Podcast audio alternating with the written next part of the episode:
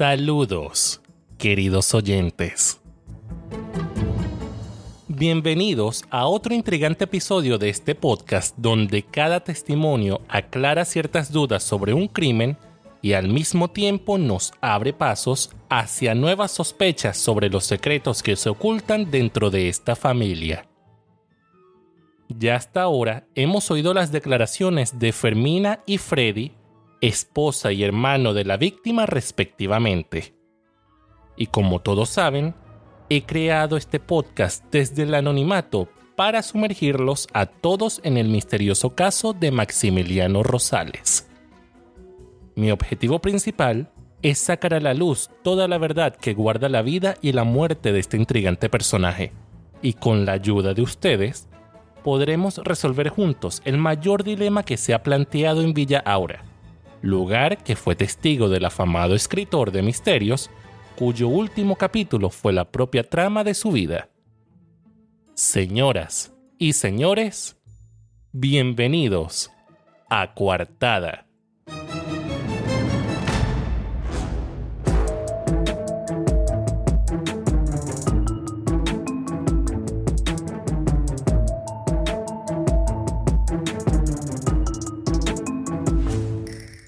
En esta ocasión, le damos la palabra a la hija menor de la víctima, quien a pesar de su corta edad, ha demostrado madurez a la hora de dar detalles sobre la vida de su padre y sobre los hechos ocurridos en la celebración que tuvo en su mansión. La hija Cristina nos revelará detalles que arrojan luces inesperadas sobre este enigma, pero antes de escucharla, solo quiero recordarles a nuestros oyentes que por respeto a la integridad de los sospechosos, tengan presente que las siguientes confesiones serán leídas por una voz distinta, garantizando la confidencia de quienes están involucrados en este misterioso caso. Y ahora, señoras y señores, la declaración de Cristina Rosales.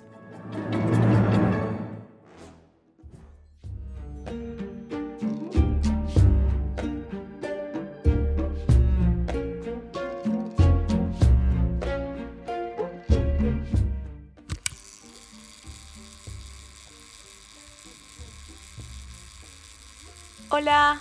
Hola. Usted es detective, ¿cierto? Discúlpeme, pero es que en esta habitación no hay casi nada de luz y no puedo ver nada. ¿Me presentó? Yo soy la hija de Maximiliano. Mi nombre es Cristina y tengo 15 años de edad. Bueno, en realidad 15 y medio. Correcto, soy la hija menor de mi papá. ¿De qué quiere usted que hablemos, detective? Perdóneme, es que es la primera vez que estoy siendo interrogada y no sé de qué hablar. ¿De qué? ¿Del asesinato de mi papá? ¿Mi papá fue asesinado? Él no había sufrido un infarto. Pero eso fue lo que me dijo mi tío. Mm, bueno, discúlpeme, señor detective. Ya le dije que esta es la primera vez que me pasa algo parecido y me siento muy nerviosa. Cuando mi tío y yo vimos el cadáver de mi papá, él me dijo que se trataba de un infarto. Y la verdad es que apoyo mucho esa teoría porque yo no entiendo cómo pudo ser un homicidio. La oficina de mi papá estaba completamente cerrada desde la puerta hasta las ventanas. No había nada que pareciera una escena del crimen. Ni sangre. Ni siquiera había sangre saliendo del cuerpo de mi papá. Muy bien, empecemos desde el principio. Esa noche estábamos celebrando el aniversario de mis papás. Estaban cumpliendo 20 años de casados. Me paré muy temprano para arreglar la casa. Mi mamá me tenía a mí toda estresada porque quería una velada perfecta. Al caer la noche llegaron los invitados. No eran muchos, solo nosotros, mis tíos y los vecinos. Ah, y nuestra sirvienta también estaba. A medida que llegaban los invitados, los recibimos en el salón principal y bueno, todos comenzamos a hablar sobre distintas cosas que no fueron nada interesantes para mí. Mi papá de vez en cuando se retiraba de la sala, mientras todos seguían hablando. Me sentía tan aburrida de estar junto a toda esa gente, menos mal que mi celular estaba conmigo todo el tiempo. Luego, cuando estaba ya casi lista la cena, mi padre se paró frente a la chimenea, levantó su copa para dar el brindis. Brindó por mi mamá, por nosotros sus hijos, sus invitados. Y luego, al final, fue que nos dijo que ya había terminado de escribir su novela número 100, Cuartada, su libro más controversial hasta ahora, donde muchos secretos familiares iban a salir finalmente a la luz. Yo creí que hablaba de una historia ficticia, pero al parecer se trataba de una historia y un crimen real. No sé por qué muchos de los que estaban en la mesa se sintieron bastante incomodados por la noticia. Yo me sentí feliz, pues era su novela número 100. La verdad, sí me emocioné por esa noticia. Es que usted debía haber visto a mi padre encerrado en su oficina sin poder salir, solo para terminar ese libro. Esa oficina me ha quitado a mi padre por mucho tiempo, y esas paredes fueron los únicos testigos de su muerte. Bueno, si mal no recuerdo cuando mi papá habló del libro, no todos estábamos emocionados. No le presté atención al resto de los invitados, solo quería que esa noche terminara lo más pronto posible. Luego de que mi papá dio su discurso, regresó a la oficina y el resto de nosotros nos dispersamos en distintos lugares de la casa. ¿Que cómo veía yo a las personas después del brindis? Bueno, yo solamente pude ver a mi tía, sentada en el sofá de la sala. Podría asegurarle que estaba un poco molesta luego de leer una carta que le había dado mi papá. Sí, recuerdo que antes del brindis, en una de esas escapadas que hacía mi papá, los había visto a él y a mi tía, hablando juntos en privado. Le entregó una carta y se fue otra vez a su oficina. Esa fue la penúltima visita a su oficina esa noche. Luego salió, dio su discurso de brindis, regresó y no volvió a salir de ahí con vida. Mi tía se había quedado sola y se sentó a leer la carta y desde ese instante se comportó tan diferente. No tenía ni la más mínima idea de lo que decía ese papel. Y eso, detective, es lo poco que recuerdo de esta noche. Algo que debería saber es que mi vecino, el señor Octavio, llegó anoche a mi casa a hablar con nuestra sirvienta. Yo los vi a los dos por la ventana de mi cuarto hablando a solas en el jardín. Desafortunadamente no escuché nada de lo que estaban diciendo, pues hablaban demasiado bajo. Aunque recuerdo claramente cómo Octavio le dio un bolso pequeño a ella, y la sirvienta lo guardó dentro del bolsillo de su delantal. No tengo ni la más mínima idea de lo que había en ese bolso, pero de algo estoy segura, y es que no eran artículos de limpieza. ¿No creería usted que la razón principal de este crimen pueda ser por dinero? Algo así como una herencia. ¿No cree usted que mi hermano mayor tiene un buen motivo como para ser el responsable? Bueno, en realidad no tengo pruebas, pero tampoco dudas. Es un dato que le puede interesar en su decisión final. Perdón que haya acusado de esa forma a mi hermano, pero es que él es muy malo conmigo. Siempre me insulta. Todo el tiempo se burla de mí por algo, pero en fin, Solo lo dije porque quiero que se lo lleven y no tener que soportarlo más. 99 novelas publicadas. Se dice fácil publicar 99 novelas de misterio. Todos han tenido un éxito impresionante. Los resultados me hacían feliz, pero el proceso no tanto. Cada vez que mi papá escribía algo se encerraba en su oficina. Era una cosa como si estuviera escondiéndose de todos nosotros. Cada vez que había un nuevo libro era como si mi papá no tuviera familia. Era una cosa increíble. Solo salía de la oficina para comer y para dormir. Nada más. Siempre nos preguntamos por qué mi papá no apareció, o por qué no lo encontramos, o por qué no vino a mi fiesta de 15 años. Es que estaba en su oficina, escribiendo quién sabe qué cosa. Claramente algún tipo de crimen para dejar intrigado a todo el mundo tratando de resolver algún misterio. Algo raro en él es que jamás nos dejaba leer sus manuscritos. No nos decía de qué trataban sus historias, ni su premisa, nada. Él no le pedía la opinión de nadie mientras escribía. Él era muy orgulloso y muy egocéntrico. No quería que nadie leyera ni opinara sobre sus libros.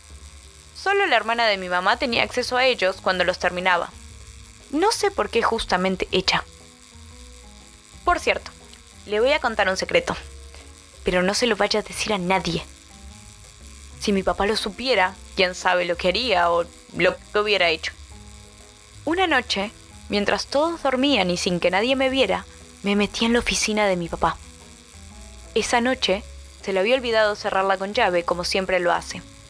Él normalmente cerraba su oficina y escondía la llave para que nadie pudiera entrar.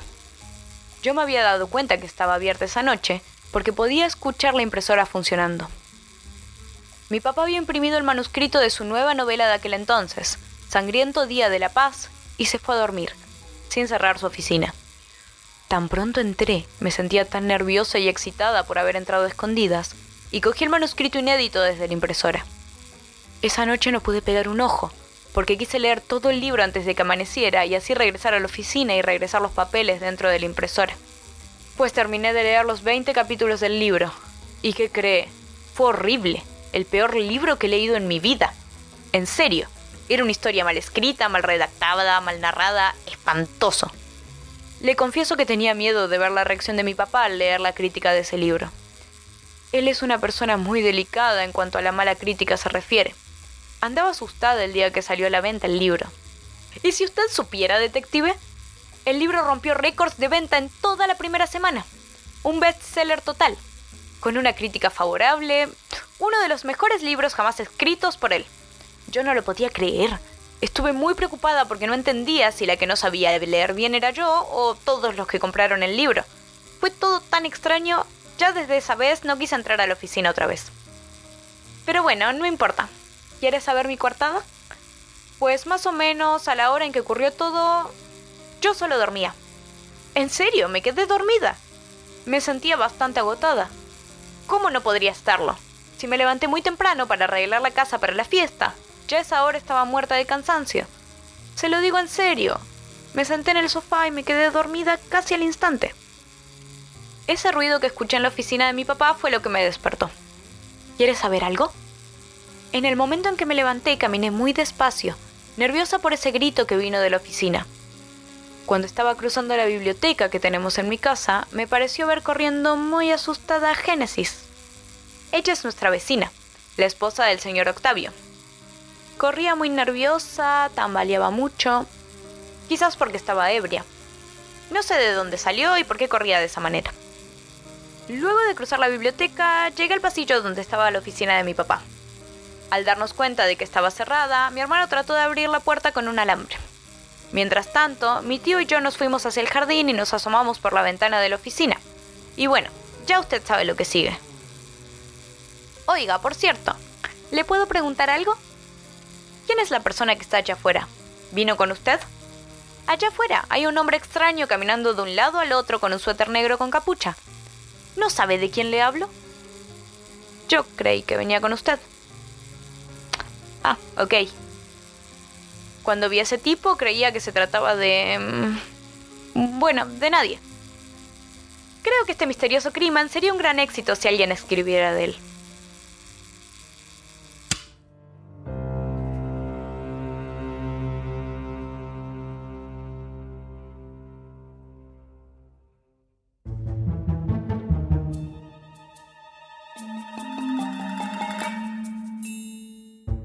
Hemos escuchado a Cristina, una joven adolescente quien arroja dudas sobre la causa de la muerte de su padre.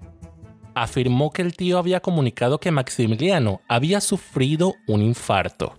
Sin embargo, nuestro investigador confirma que fue asesinado.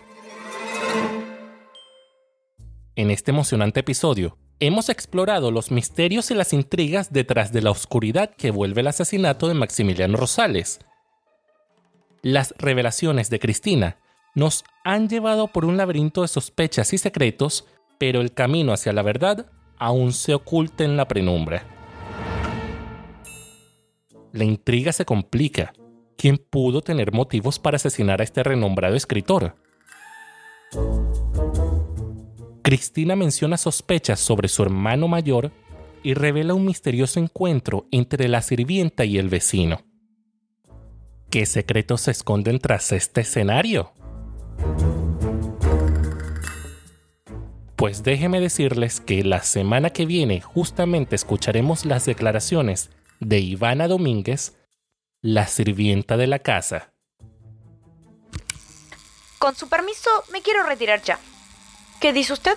¿Mi delantal está roto? ¿Dónde? No, el bolsillo de mi delantal está intacto. ¿Qué? ¿Que quiere que le dé mi delantal? Oh, por Dios. ¿Pero cómo pudo llegar eso ahí? Se lo juro, señor detective, se lo juro que esa pistola no es mía. Este intrigante caso se complica con cada revelación. La familia Rosales guarda secretos más oscuros de lo que aparenta. Ahora, ¿quién está fuera? ¿Un testigo? ¿Un cómplice? ¿O alguien más? Gracias por escuchar este podcast donde cada palabra puede esconder un nuevo misterio.